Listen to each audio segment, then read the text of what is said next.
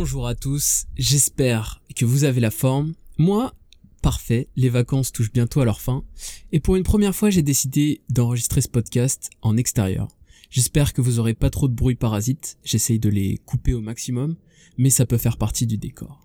Pour l'épisode d'aujourd'hui, j'ai décidé de vous raconter une histoire.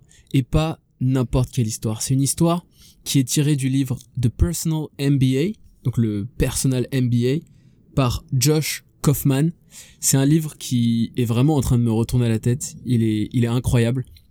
Le but de ce livre, euh, c'était que selon cet auteur, il est inutile de faire des études longues de 5 ans, ce qu'on pourrait dire en France l'équivalent de bah, ce que j'ai fait, un master en école de commerce, et que toutes les connaissances qu'on apprend peuvent être résumées en un livre. Et c'est ça l'objectif de ce livre, The Personal MBA, et je dois dire que il y arrive plutôt très bien. Et dans ce, dans ce livre, il y a un chapitre sur la notion de suffisance, ce qu'ils appellent sufficiency, et voilà l'histoire.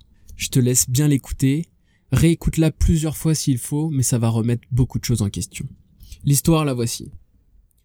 Un jour, un haut dirigeant prit des vacances, ses premières en 15 ans.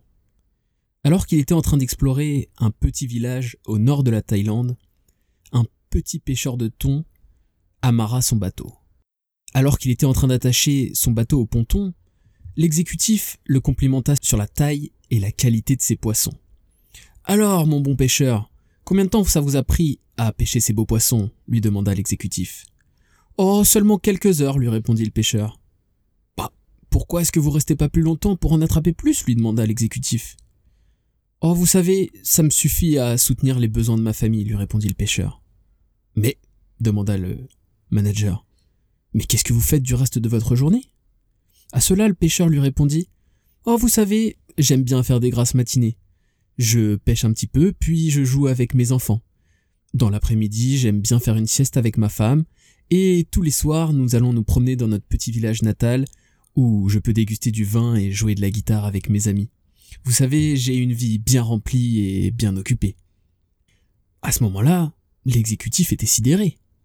Attendez, j'ai fait un MBA à Harvard et je pense que je peux vous aider. Vous devriez passer plus de temps à pêcher. Avec les recettes, vous savez, vous pourriez acheter un plus gros bateau. Et un plus gros bateau vous permettrait de pêcher plus de poissons, que vous pourriez revendre pour acheter encore plus de bateaux.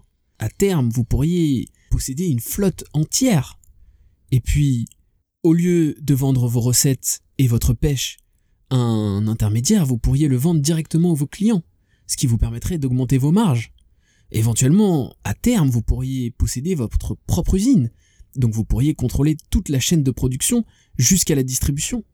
Bon, évidemment, cela impliquerait de devoir quitter votre village et aller vous installer en ville afin de pouvoir gérer l'expansion de votre entreprise. À l'écoute de ces paroles, le pêcheur resta silencieux quelques instants, puis demanda À votre avis, Combien de temps cela me prendrait? 15, 20 ans. Allez, je dirais 25 ans maximum, répondit l'exécutif. Et puis quoi? répondit le pêcheur. À ce moment-là, l'exécutif ria. Bah, c'est la meilleure partie. C'est le moment où vous pourrez rendre votre entreprise publique et vous pourriez vendre toutes vos actions. Vous feriez des millions, des millions de dollars. Des millions répondit le pêcheur. Et puis qu'est-ce que je ferais ensuite? À ce moment-là, l'exécutif prit une pause. À ce moment-là, vous pourriez prendre votre retraite, faire des grasses matinées, pêcher un petit peu, puis jouer avec vos enfants. J'imagine que l'après-midi, vous pourriez faire une sieste avec votre femme, et enfin vous promener le soir dans votre village natal afin de jouer de la guitare et boire du vin avec vos amis. Le pêcheur, à ces paroles, lui répondit N'est-ce pas ce que je fais déjà actuellement? L'exécutif souhaita bon courage au pêcheur et s'en alla. La légende raconte que le lundi d'après, il démissionna de son poste. Alors, que penses-tu de cette histoire, mon ami? Moi, elle a vraiment résonné. Alors peut-être que c'est une fable, peut-être que c'est romancé, mais le message est très puissant. Le message est le suivant. L'argent n'est pas une fin en soi. L'argent, la monnaie, c'est un instrument, c'est quelque chose qui te permet de réaliser un but, un objectif. mais on ne doit pas considérer l'argent comme une fin en soi. Et ça, je pense que c'est le gros problème pour toute notre génération, et ça a été le cas pour les générations précédentes, c'est qu'on, quand on demande à quelqu'un mais quel est ton objectif, beaucoup répondront bah faire un million d'euros. Un million d'euros, c'est, c'est vraiment ce que je veux faire. Ensuite, je serai tranquille. Mais qu'est-ce que ce, pourquoi? Pourquoi un million d'euros? Qu'est-ce que ça va, est-ce que, est-ce que 200 000 euros ne suffirait pas? En fait, il faut vraiment garder en tête quel est notre objectif, qu'est-ce qu'on veut réaliser de sa vie.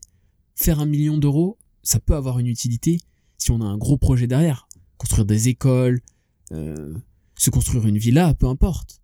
Mais avoir de l'argent pour avoir de l'argent ne sert à rien. Ça ne vous fera pas avoir une vie plus heureuse.